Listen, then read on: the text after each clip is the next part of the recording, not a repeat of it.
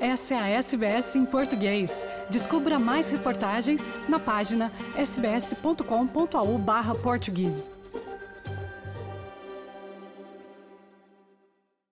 Olá a todos, o meu nome é Carla Guedes e venho hoje dar uma boa notícia a todos aqueles que em Nova Gales do Sul sofrem de violência doméstica.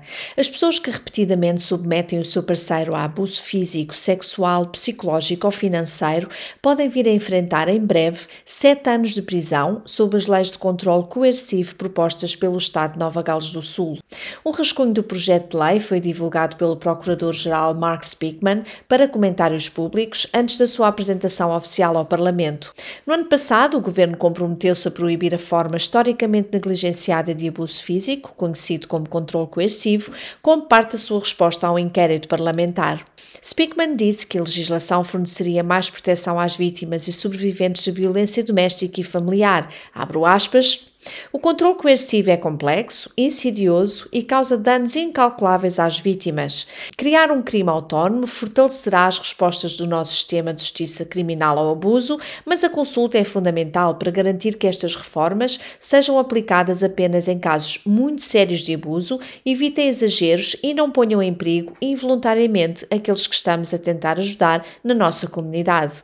Fecho aspas. Estas foram palavras proferidas por Speakman hoje, quarta the fighter Embora a CEO interina da Domestic Violence New South Wales, Elise Phillips, apoie a legislação, ela está preocupada que o período de consulta de seis semanas não seja longo o suficiente. A este respeito, Phillips diz o seguinte, abro aspas, a criminalização do controle coercivo tem o potencial de melhorar a segurança das pessoas que sofrem de violência doméstica e familiar em New South Wales, mas deve haver consulta suficiente e treino para a polícia e tribunais e recursos para o setor especializado de DF FV.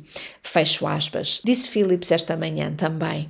Se for aprovada, esta nova lei permitirá acusar legalmente os que têm comportamentos abusivos repetidos a um parceiro íntimo atual ou anterior e acarreterá uma sentença de até sete anos de prisão. O controle coercivo envolve padrões de comportamento que negam autonomia e independência às vítimas. A Ministra da Segurança da Mulher, Natalie Ward, diz que o projeto representa reformas marcantes que reconhecem que o abuso doméstico não é violência violência física.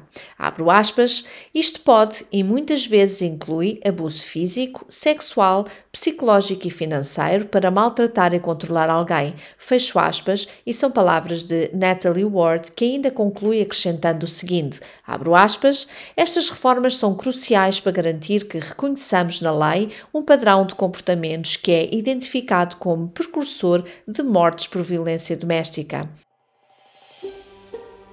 Quer ouvir mais notícias como essa? Ouça na Apple Podcasts, no Google Podcasts, no Spotify ou em qualquer leitor de podcasts.